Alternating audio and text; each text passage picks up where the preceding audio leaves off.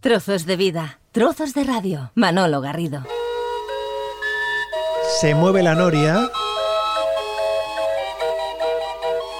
Va girando, girando.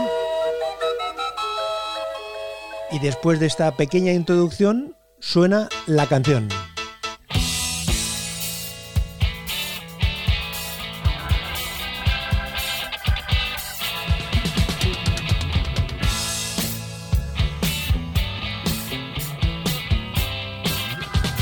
Guitarreo de Burning.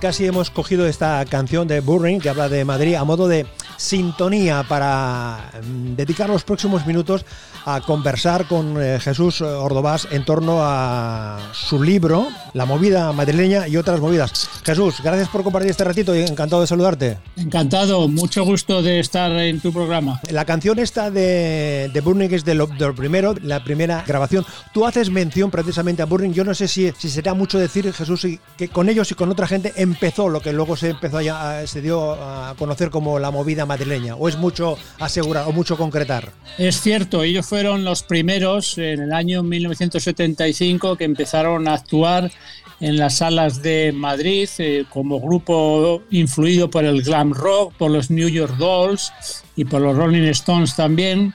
Y a ellos fueron a verle eh, los que empezaban a formar grupos. Por ejemplo, Iván Caca de Luz, Iván Alaska, Carlos Berlanga, Nacho Canut, todos los que formarían Caca de Luz y los que formarían luego otras bandas y otros grupos también, como Gabinete Caligari, que eran super fans de los Burning, y ellos fueron los primeros en grabar, los primeros en ser unas estrellas de una película, de la película que hace una chica como tú en un sitio como este. En esa película ya estaba Almodóvar allí gritando en el patio de butacas con Carmen Maura, y de esa película aprendió eh, Pedro Almodóvar porque al año siguiente empezaría Pedro Almodóvar a rodar en Pepe y Lucibón y otra checa en el montón. Y los Burning vivían justo debajo de mi casa. O sea, yo me enteré que existían porque no me dejaban dormir.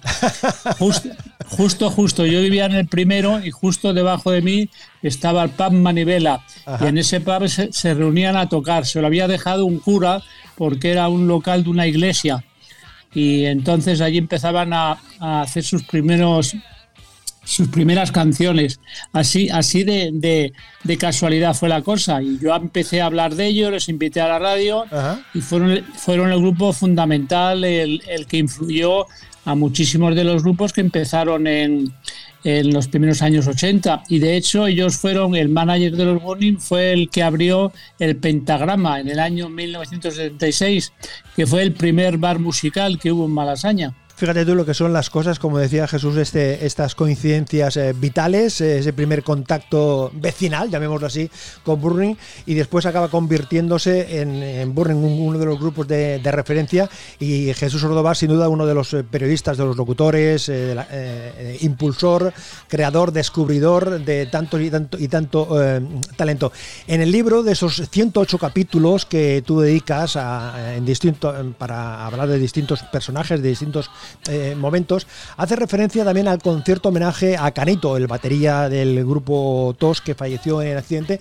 Aquel concierto también se puede decir que fue un punto de arranque, esa confluencia astral, esa coincidencia de, de, gentes allí que salieron al escenario y a partir de ahí se vieron todos un poco más artistas? Efectivamente, nunca antes se, habían reunido tantos grupos juntos en un acto además tan emotivo como fue el homenaje a un amigo suyo, el batería del grupo TOS, que acababa de fallecer un accidente de circulación y allí se reunieron muchos de los grupos que estaban empezando a grabar y algunos de los que se acababan de formar. Por ejemplo, fue la primera actuación de Alaska y los Pegamoides con Ana Curra, y fue la actuación también de los grupos que como Nacha Pop, Los Trastos, Mermelada, Paraíso, que estaban en esos momentos sacando sus primeros discos.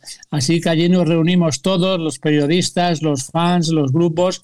Se puede decir que fue una confluencia astral, como tú muy bien has dicho, porque se considera el acto fundacional de lo que luego ya se empezó a llamar la movida, porque antes de la movida se utilizaba el término de nueva ola, nueva ola para referirse el término inglés New Wave a los grupos que estaban en esa línea de, influidos por el punk y por los grupos de pub de londinenses, ¿no?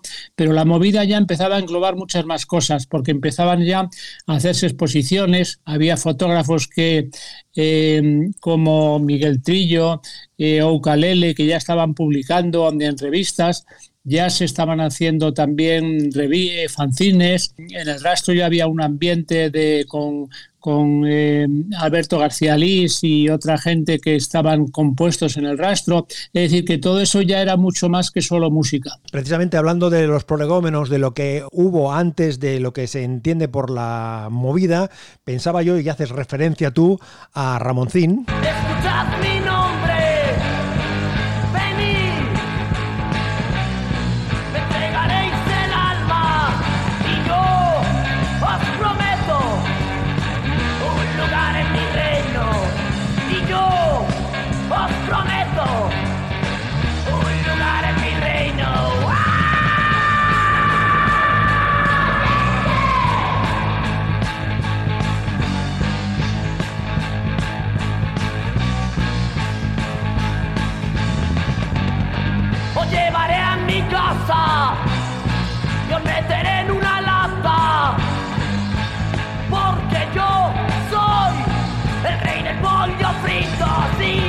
Cuentas en el libro que tú le recomiendas a Ramón que contacte con el programa Bailando en las calles eh, para que le den cobertura. Y de hecho esto que estamos escuchando es una grabación original de, 1977, es decir que en, ese, este momento Jesús tú también tenías el olfato para detectar que eh, estos artistas antes de la, eh, voy a de la premovida, pero que al final como tú apuntabas antes, quien más quien menos ha ido bebiendo ¿no? de todas estas fuentes que iban surgiendo, hablábamos antes de Burning y hablamos ahora de Ramoncín.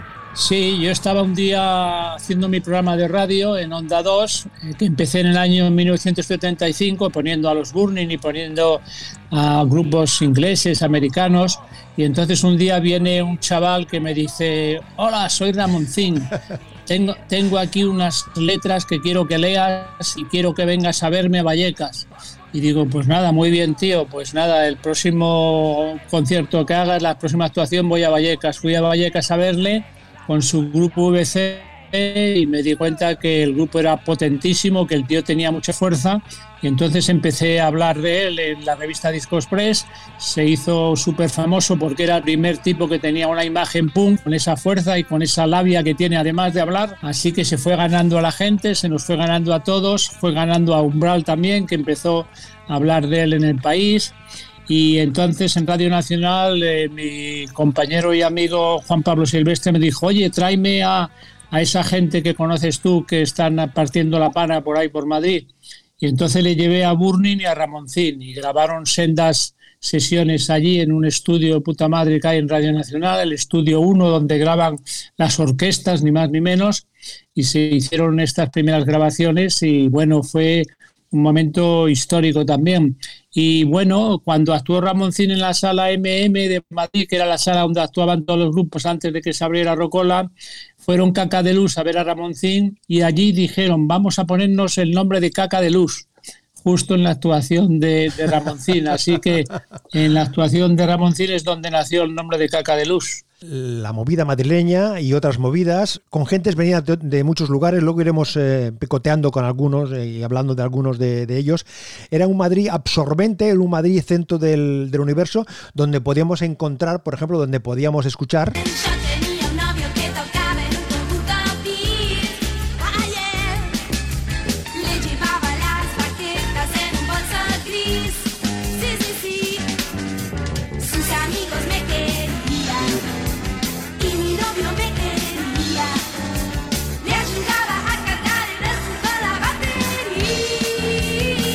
Canción dulce, ¿eh? esta de Ruby Los Casinos con la historia de que tenía un novio que tocaba en un conjunto beat, que su novio tenía mucho que ver con esto de la música también, ¿eh, Jesús? Sí, bueno, ya sabes que en esos días había una dictadura sanguinaria en Argentina y entonces muchos de los músicos y artistas que sabían que iban a acabar en la en la cárcel los iban a tirar desde un avión al mar porque allí a todo el que pensara un poco se lo cargaban, decidieron venir a Madrid e instalarse en Madrid. Entonces vinieron muchos argentinos. El primero de ellos fue Morris. Luego llegaron Tequila, luego llegó eh, los que formarían el grupo Sisi con eh, eh, Joe Borsani y también llegó el productor Javier Álvarez que se puso a producir grupos en la CBS, produjo a Mecano, a Sisi, a los Trastos y a muchos otros grupos. Y también vino Ruby, que era la mujer de, de Joe Borsani. Y entonces todos, ellos empezaron a formar grupos. Eh, Ariel y Alejo formaron Tequila, eh, Morris sacó varios, varios discos muy buenos, eh, Sisi también se formaron y CBS se editó un primer disco que tuvo también cierta relevancia. Y bueno, el, el ambiente era propicio para que ellos también. También vino Sergio Makarov, por cierto. Hombre, el gran Sergio Makarov, que luego recaló en Barcelona durante mucho tiempo. Exacto, que sacó un disco precioso, muy bueno, un disco estupendo, y luego se fue a Barcelona. O sea que hubo mucha gente que vino de Argentina y fueron eh, gente que se movía mucho, al igual que Alaska vino de México también, de México DF cuando tenía 13 años. Eh, decíamos que son 108 capítulos de este La movida madrileña y otras movidas de Jesús Ordovás, eh, muy entretenido, con mucha imagen, con capítulos donde además le dedicas poco más de una hoja, dos hojas como mucho, es decir, que está muy surtido y a uno le, permite, si lo has vivido de alguna manera, como el que, el que les habla, te sirve para refrescar cosas, aunque sea en, la distancia, a los 600 y pico de kilómetros que hay desde Madrid a Barcelona, donde nos encontramos, y el que generacionalmente no lo ha vivido le sirve para tener una, una visión muy amplia, muy completa, muy panorámica de lo que significó eh, la movida madrileña, que esa coincidencia del triunfo de los socialistas, el alcalde tierno, ¿todo eso sumaba o fue una coincidencia eh, simplemente mm, de calendario y nada más? Esto fue también, como tú has dicho antes, una coincidencia astral. Aquí todo va, aquí todo va de coincidencias astrales, porque justo, justo cuando ha sacado la dictadura, entonces, bueno, primero eh, sale un, alcalde de eh, de la UCD que organiza el primer concurso de rock. No fueron los socialistas, sino un alcalde de UCD, de lo que luego sería un poco el PP y organizan el primer concurso de rock y ahí se dan a conocer los zombies, Caca de Luz, el Gran Wyoming y eso anima muchísimo el ambiente, ¿no? Pero ya cuando después eh, se producen las siguientes elecciones sale Tierno Galván, que es un personaje con mucho carisma, eh, que hace unos discursos eh, asombrosos, muy cultos, pero también muy cercanos, muy amables con la gente, con los jóvenes, con los viejos, con todo el mundo. Y después en las siguientes elecciones, pues ya gana el PSOE a nivel nacional. Me recordaba ahora, hablando de los de la premovida, hay una parte del capítulo que tú, en el libro que tú haces referencia. Tú estás en el rastro vendiendo cinturones en los años 70, amigo mío. ¿eh? Sí, cinturones y discos, sí, sí. Eso, eso Jesús te permitía tener una atalaya ahí para, para husmear y para olfatear eh, eh, todo lo que se movía ahí alrededor, porque cuentas que Alaska iba eh, también a comprar cosas, en fin, que te, sirvió también de, punto de encuentro con, creadores que luego se fueron concretando, ¿no? Sí, el rastro era el único sitio, los domingos por la mañana, donde podíamos reunirnos toda la gente que estábamos haciendo cosas. es famosa la Cascorro Factory, donde en un, en la plaza de, que hay en la parte de arriba del rastro, que se llama la plaza de Cascorro, pues ponen un puesto eh, CSEPE, el Hortelano, Alberto García Lís y más fancineros que empiezan a vender cómics piratas y esa gente es la que empieza a publicar en la revista Star de Barcelona, que tiene su sede en Barcelona, que fue la que primero empezó, o sea, es muy curioso porque todas las revistas se hacían en Barcelona, Discos Press, Star, todas, Vibraciones luego, entonces en todas esas revistas es donde empiezan a colaborar todos los dibujantes y también algunos eh, músicos como Fernando Márquez el Zurdo y, y Carlos Berlanga también, al mismo tiempo hacen fanzines y al mismo tiempo ponen sus puestos en el rastro junto a los que venden discos también. Yo vendía discos y vendía cinturones que hacía de cuero y luego, luego me iba a Londres a venderlos, los cambiaba por discos y volvía con discos y los volvía a vender en el rastro. Has hablado de em, creadores culturales como Alberto García Alex, eh, El Hortelano, Ucalele, eh, has hablado de los fanzines, pero Jesús, hablemos de, los medios de comunicación, de la radio y de la televisión. De la radio, por ejemplo, eh, hablas de Onda 2, hablas de Radio 3 y hablas de los 40 principales, que son tres, tres, tres momentos, tres papeles diferentes. Onda 2 quizás fue el primero, ¿no? Y luego en Radio 3 con tu incorporación también y, de otros eh, profesionales, eh, le da una dimensión para toda España y los 40 principales ya se apuntan un poco a, cuando el tren ya, iba por el carril, ya iba a, a una velocidad considerable. Exacto, sí. En Onda 2 yo entré en el año 1975 y es ahí donde empezamos ya a atisbar que en Madrid hay grupos que se están formando. ¿no? El primero de ellos son los Burning, luego aparece Ramoncín, luego aparece Mermelada, Caca de Luz, eh, aparece Morris también. Y entonces les vamos eh, dando a conocer. Esta gente se busca la vida en colegios mayores, en discotecas e incluso en centros eh, religiosos, en las parroquias, porque Burning empezaron tocando en un centro parroquial. O sea que muchas veces, curiosamente, el rock and roll eh, más, eh, más punk. irreverente, pues, incluso irreverente, ¿no? Exacto, nace en, las iglesias, en una iglesia de Aluches donde tocaron por primera vez Caca de Luz, ¿no? Eh, entonces es muy, es muy curioso esto, ¿no? Las iglesias a veces han sido centros de revoluciones, ¿no? En, muchos sitios, en, Polonia y en, España también en su día, ¿no? Sin duda. Eh, la radio vamos a conocer a todos estos grupos, empieza la cosa a calentarse muchísimo hasta que, eh, bueno, ya nos traen sus maquetas, salen los primeros discos y ya el concierto de Canito el 9 de febrero de 1980 pues ya lo retransmite Ondados en directo y resulta que en Radio Nacional hay compañeros nuestros como Carlos Cena, eh, Rodri, también estaba Adrián Bogel, estaba Gonzalo Pelayo, estaba mm, Juan Pablo Silvestre, bueno, muchísima gente que son amigos nuestros y dicen, oye, aquí podíamos hacer algo parecido en Radio Nacional. Total que Carlos Ten habla con la dirección y dicen, bueno, tenemos aquí un, canal que no se usa nada más que para dar clases de universidad y para poner algún anuncio de, libros, así que vamos a crear un canal que es Radio 3. Nos dejan por la noche, cinco horas por la noche únicamente en el año 1979 y ya el año siguiente ya ampliamos eh, a más horas y luego ya el año siguiente ya amplían a 24 horas dado el éxito que tiene Radio 3.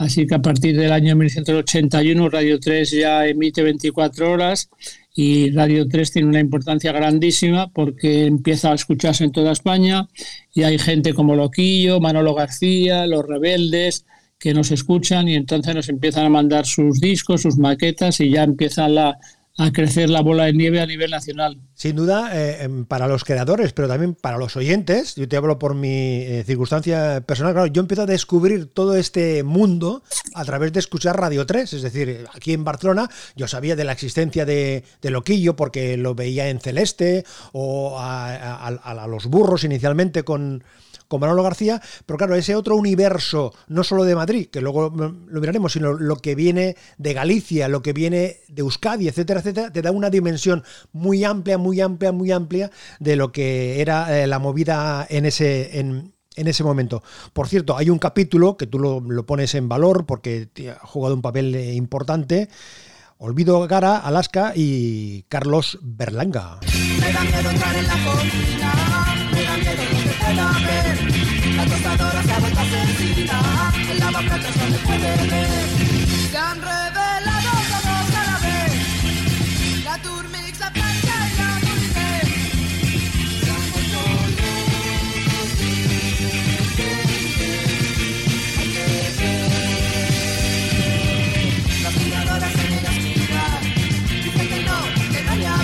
El papel de Alaska, de ha tapado en algún momento, eh, Jesús, el papel de Carlos Berlanga, Carlos Berlanga como creador y olvido como la parte esa más... Eh, más, más de espectáculo, más de, fachada, de, mujer que, va a todas las entrevistas, que, que se relaciona, que interactúa muy fácilmente, y Carlos que era más un creador más, más tranquilo, más huraño, de alguna manera, eh, yo no sé si es mucho decir, si Alaska tapó a Carlos Berlanga.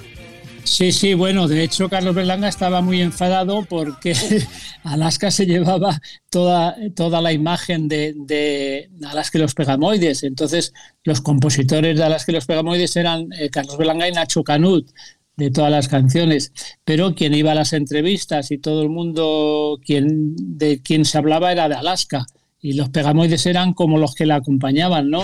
Entonces tardó, se tardó mucho tiempo en, eh, en darse cuenta la gente, aunque nosotros ya lo sabíamos, pero a nivel popular se tardó mucho tiempo en saber que quienes componían eran Carlos Berlanga y Nacho Ganur, dos grandes compositores, ¿no? Pero eh, Carlos Berlanga estaba muy enfadado por eso y de hecho eh, la disolución de Alaska y los Pegamoides y después de Dinarama con la marcha de Carlos Berlanga tiene bastante que ver con que Carlos Berlanga quería hacer valer su, eh, sus composiciones, de ahí que, que, se fuera y grabara sus discos en solitario luego, ¿no? Porque estaba un poco oculto tras la imagen de Alaska, ¿no? Claro, Alaska era la imagen, una imagen poderosa, una imagen cambiante, muy atractiva, y Carlos Berlanga siempre estaba en segundo plano. Así que él dijo, bueno, pues ahora me voy del grupo y hago mis propios discos. Lo que pasa es que ves, ves el, el, devenir de la, de la, figura pública de Olvido Gara, ¿no? De una mujer que no sabía cantar, que apenas sabía tocar el instrumento, a una, a una mujer ahora en el mundo del espectáculo absolutamente eh, multifunción, que lo mismo es protagonista eh, de un reality que eh, presenta... Sí, ahora, ahora va a presentar cine de barrio en lugar de Concha Velasco, sí, sí. Que también tendrá, que, también tendrá su gracia, Jesús, cómo presenta Gracita Morales a Manolo Escobar, a, Fernando Esteso eh, y a Pajares, ¿no? Sí, sí, bueno, el, devenir y la ascensión de Alaska de ser una chiquilla de 13, 14 años que empieza a gritar eh, en un pub con un grupo que tocaban todos fatal y que cantaban todos muy mal, hasta ahora, pues en, todos estos años que se ha convertido en una estrella que aparece pues en los realities de MTV y que es llamada en principio por Almodóvar, ¿no? Para su primera película, Pepe Lucibón y otra chica del montón, donde hace ya su primera actuación cantando, pues es una ascensión increíble porque también Lolo Rico, la directora del programa La Bola, de, Cristal, la ven la ven rocola y dice esta chica tiene que ir a la televisión porque era una chica que sabía actuar muy bien y Lolo Rico dice que se aprendía muy bien los papeles, que actuaba muy bien, que era muy buena actriz y bueno, poco a poco va aprendiendo a cantar y, es una chica muy inteligente, muy lista y, y, muy culta además, o sea, tiene una gran cultura, ¿no? Y bueno, se ha convertido en una persona conocida a nivel nacional y también en Latinoamérica. Tiene mucho éxito en México, en Argentina, en Perú y en otros sitios, ¿no? Y bueno, ya la vemos ahora mismo como, como, como, lo que ella quería ser, como, como Concha Velasco y como las grandes estrellas del cine español. La movida madrileña y otras eh, movidas hace referencia también Jesús Ordovás en este compendio, en esta, en esta guía, esa época tan especial, eh, una época de ebullición, eh, planteamientos musicales provocadores, revolucionarios.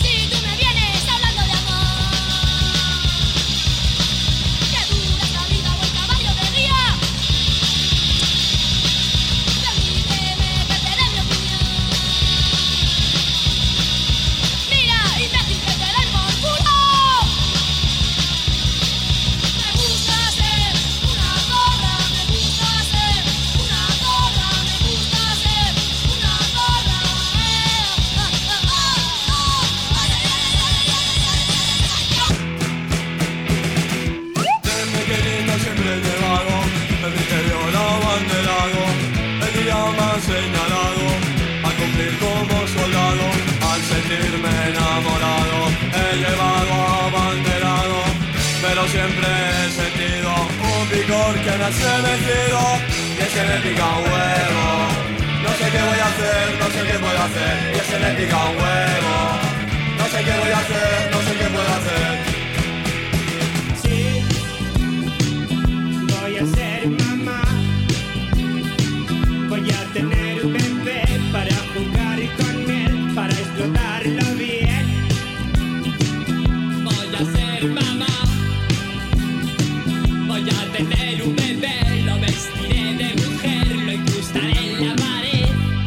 Qué nombre le pondrás?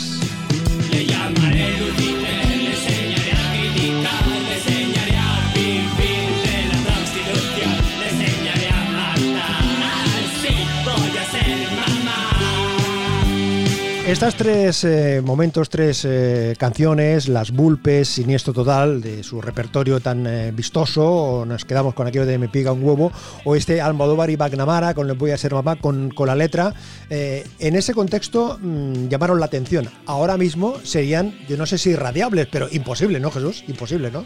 Yo creo que ahora mismo ninguna de esas tres canciones podría radiar. Vamos mal, ¿eh? Vamos mal. Muy vamos muy mal, vamos, hemos ido perdiendo libertades, pero vamos, a pasos agigantados, porque ahora es, todo muy políticamente correcto, quien controla los grandes medios, tanto las grandes empresas, no admitirían que este tipo de canciones estén sonando.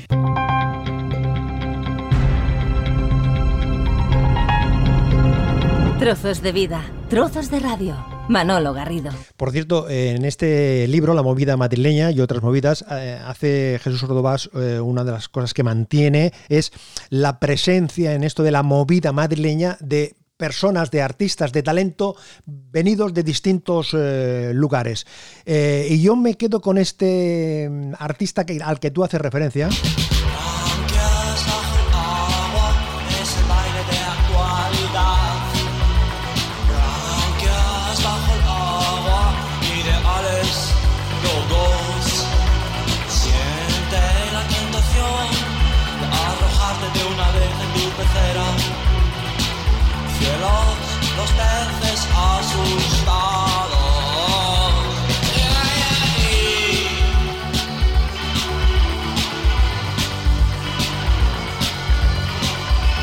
Recordando al malogrado Pop, que es de estos personajes eh, que no fueron tremendamente populares, eh, Jesús, pero sin embargo fueron innovadores y rompieron muchos moldes en la creación, a la hora de contar historias y de configurar las canciones.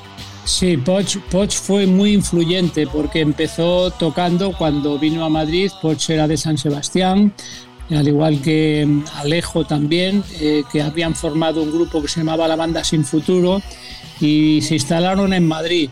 En Madrid, como bien sabes y cuento muy bien en el libro, vino gente de todo el mundo, bueno, no solo de Latinoamérica, desde México y Argentina, sino de todas partes de España. Eh, por ejemplo, Pedro Almodóvar, Herminio Molero, Paco Son todos de La Mancha, de, pequeños pueblos de La Mancha. Luego vino gente del País Vasco, Quique Turmis fue muy importante también en Madrid, eh, llegaron eh, Poch, Alejo, también había gente siniestro total que estaba viviendo en Madrid también. Y bueno, venía gente de otros muchos pueblos y ciudades. Y toda esta gente en Madrid, como no tenían casa donde vivir, estaban todos en la calle. Y entonces estaban todo el día metiéndose en bares, todo el día metiéndose en locales y era la gente más activa. Poch estaba todo el día robando jamones porque no tenían dinero y los llevaba los jamones a los, a, los grupos que estaban ensayando y tenía muchas ideas. Era un personaje que él sabía que tenía una enfermedad eh, degenerativa, que iba a morir pronto, pero antes de morir quería divertirse y quería eh, hacer cosas que, eh, vamos, es, eh, que, nadie se atrevería a hacer. Influyó a muchísima gente, fue muy, muy ingenioso, muy activo, formó ejecutivos agresivos, luego derribos áreas y eh, bueno, luego actuó en solitario y siempre colaboraba con muchos grupos. Estaba siempre entrando y saliendo de todos los locales y dando muchas ideas. He de reconocer que uno de mis momentos en la programación de Radio 3 era cuando sonaba esta sintonía, esta canción.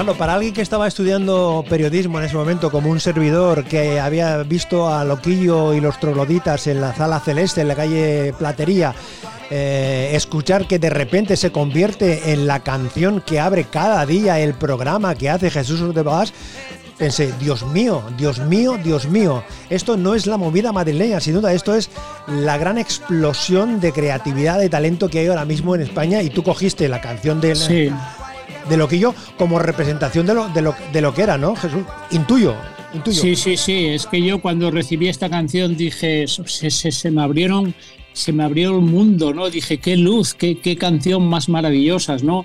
Qué, qué energía, qué, qué, qué vitalidad. Y encima ese verso, esa actitud que dice, si no hay olas, yo soplaré. Digo, es que esa frase es definitiva. Es decir, es la actitud que hay que tener. Si no hay olas, si, si, no, si no me dejan hacer lo que yo quiero, yo lo intentaré hacer, ¿no? En esos días Loquillo estaba en la Marina. En Cartagena, en Cartagena. Sí, en. Cartagena y también en Sí, Ferrol también. sí, sí, Y me, escri- me escribió una carta y da- y desde Ferrol, ¿no? Porque allí tenía su base más, estaba más, más veces en Galicia y allí se hizo amigo de Siniestro Total también. Y bueno, para mí fue una maravilla esa canción de Loquillo. Y luego pues ha demostrado Loquillo ser uno de los grandes personajes de rock and roll de este país al igual que Alaska, al igual que Carlos Blanca, al igual que Manolo García. Manolo García fue también cuando disolvieron los burros eh, eh, quien me envió sus primeras maquetas de, bueno, antes, después de los rápidos, Los me trajo burros. sus primeras maquetas de los burros, exacto, y luego ya del último de, la, fila, ¿no? Y luego los rebeldes igual, es decir, y luego muchos grupos de Barcelona, como los de Cibelios también. En Barcelona se, está, se estaba creando también una gran, una gran movida y nosotros, yo en mi programa, eh, vamos, tenían la puerta abierta para ir allí, entrevistarles y sonar sus canciones, igual que igual que todos los grupos de Galicia o de Málaga, ¿no? Yo creo que hice un papel eh, en el que apoyé a grupos de toda España, incluso de Canarias, como Palmera, etcétera, ¿no? A muchos y grupos del País Vasco. O sea que eh, yo creo que el programa hizo un gran papel para de apoyo a, a la música. Siéntate orgulloso, Jesús, siéntate orgulloso y nosotros que te agradecemos. 7 de julio de 1982, Estadio Vicente Calderón. Lloviendo a mares. Y aparecen en el escenario los Rolling. Y cuentan las crónicas que la primera canción que sonó fue precisamente esta, esta, esta melodía maravillosa.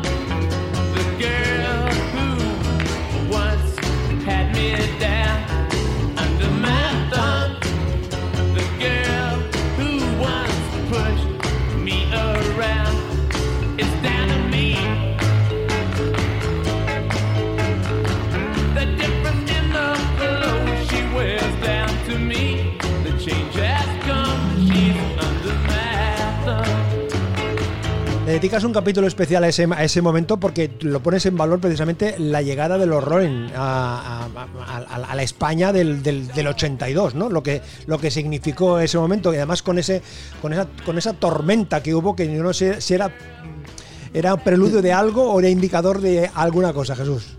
También son momentos astrales, como tú dices, ¿no? O sea, eh, se, se junta la tormenta, se junta eh, esas ganas de ver a, a los Rolling Stones en Madrid, aunque ya los vimos en Barcelona, ¿eh? Mm, justo, justo. Y en Barcelona fue la primera actuación de los Rolling Stones, que fuimos allí media España, y sí, fue un momento también mágico, ¿no? Como la primera actuación también de Bob Dylan en España, que fue en el Estadio del Rayo Vallecano, fueron momentos eh, primigenios, ¿no? Mágicos, luego ya han vuelto muchas veces, tanto Bob Dylan como los Rolling y otros grupos, pero aquellos momentos, por la- ver por primera vez a todas esas grandes estrellas, fue realmente grandioso.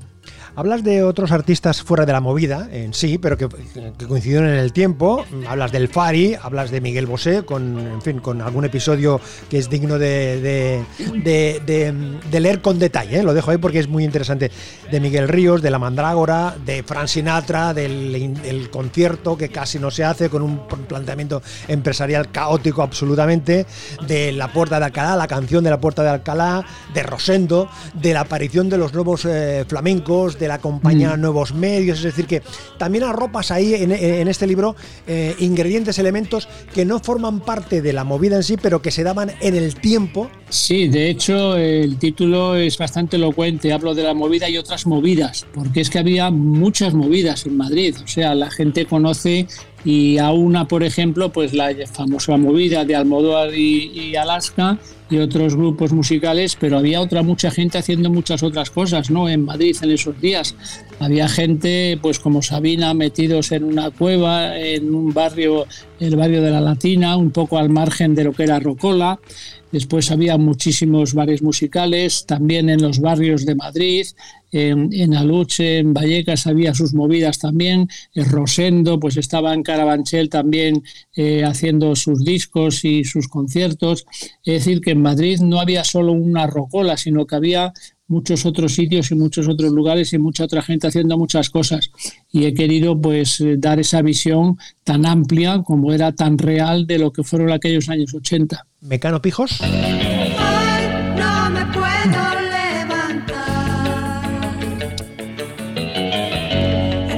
Semana me dejó fatal.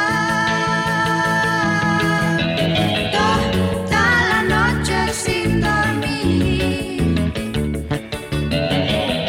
Bebiendo, fumando y sin parar de reír. ¿Mecano no querían estar en la movida o la movida no quería a los Mecano? Jesús, tú que estabas ahí por medio. Bueno, es que ellos realmente no estaban en las primeras actuaciones, primeros conciertos que tuvieron lugar en las salas de Madrid, en la sala Rocola, en el Matki, en el Jardín, en MM. Ellos no estaban en ese ambiente. Ellos vivían un poco en el extrarradio de Madrid, en sus chalés, ¿no?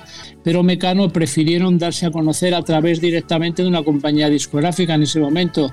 Tuvieron la suerte de que la CBS les fichó, les lanzó este primer single que tuvo muchísimo éxito y luego pues fueron teniendo más éxito que nadie, vendieron más discos que nadie y tenían la facilidad de hacer canciones muy pegadizas, es verdad, pero bastante pijas. Por ejemplo, en esta canción hablan de bebiendo champán. Eh, que ya, ya me dirás tú quién bebía champán en aquellos días, ¿no?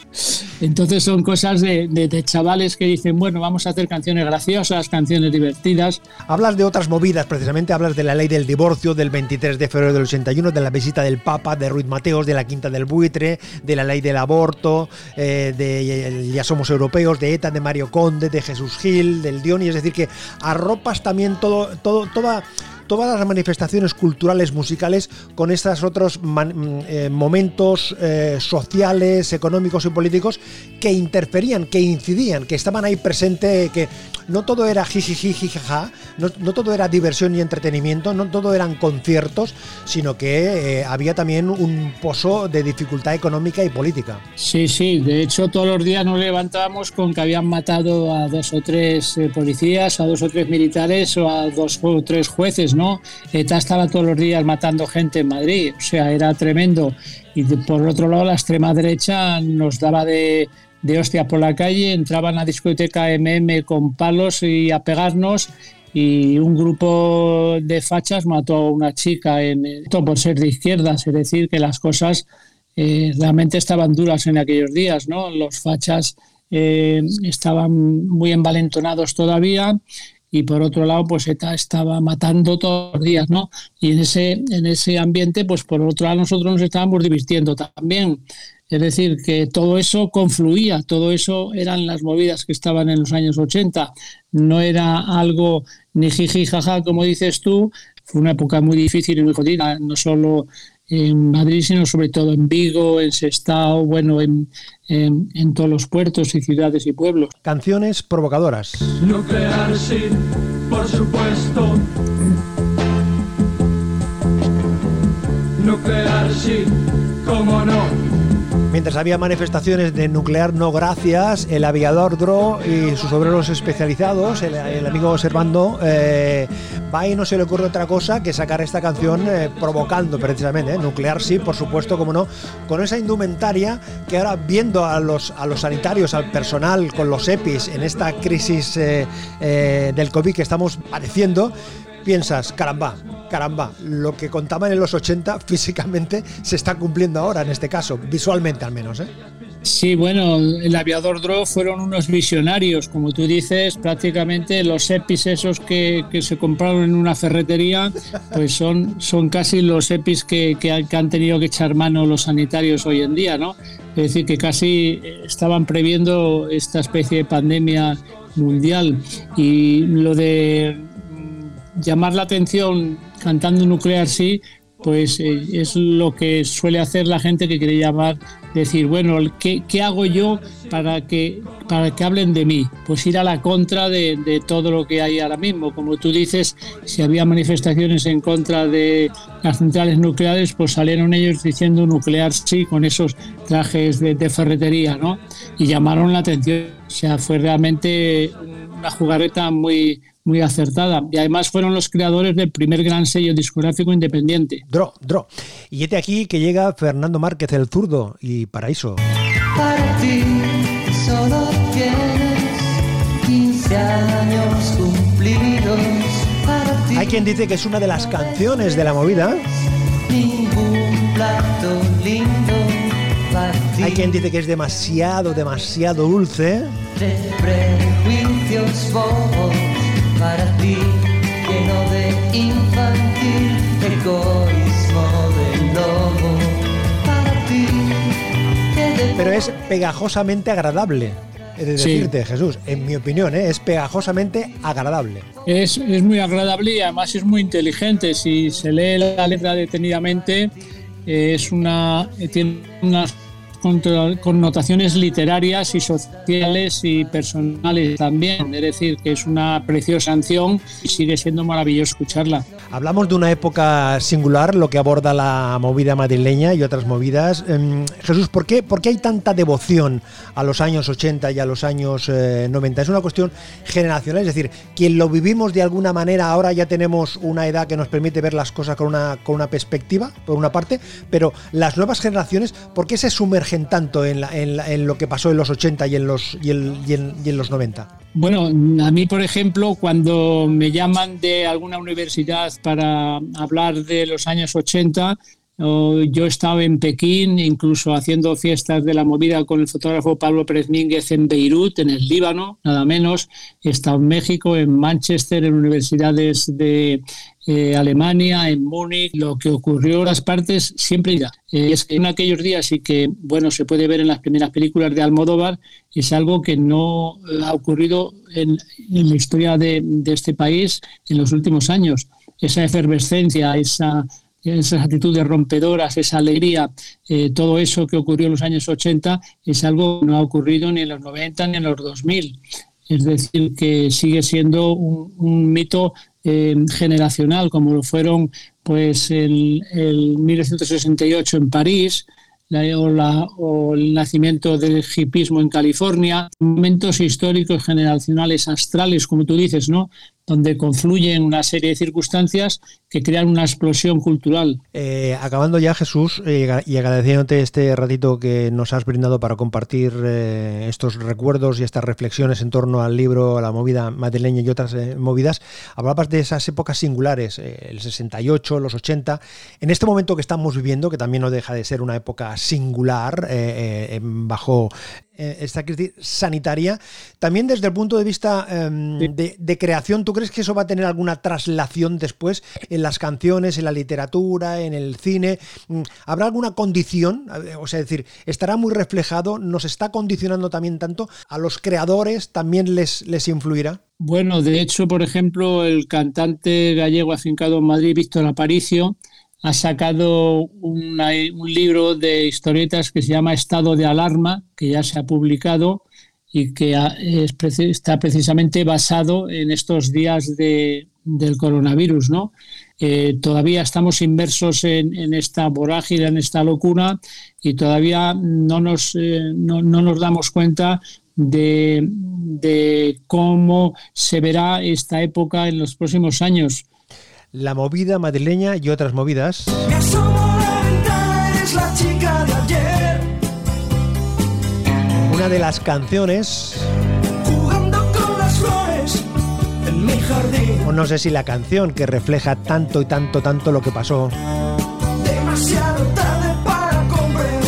Duda Jesús es una de las canciones, ¿no? Una Chapop, la chica de ayer, una de las canciones bandera, una de las canciones eh, salvavidas, Sí. que, que más que menos en algún momento se ha agarrado ahí para, para pensar y para soñar y para eh, mm, verse reflejado en esa, en esa historia, ¿no? Sí, yo creo que junto a Para ti que has puesto antes de Paraíso enamorado de la moda juvenil de Radio Futura, Groenlandia de los zombies, eh, La chica de ayer de, de Nacha Pop, yo creo que son cuatro de las eh, diez canciones, digamos, fundamentales que mm, nos recuerdan esos años, esa época y que son canciones muy buenas por las cuales eh, se puede decir que no ha pasado el tiempo. Son grandes canciones ya históricas del pop español y, y sí, es una canción que escribió Antonio Vega cuando estaba haciendo la mili en Valencia, echando de menos eh, el ambiente del pub donde solía ir con sus amigos y donde conocía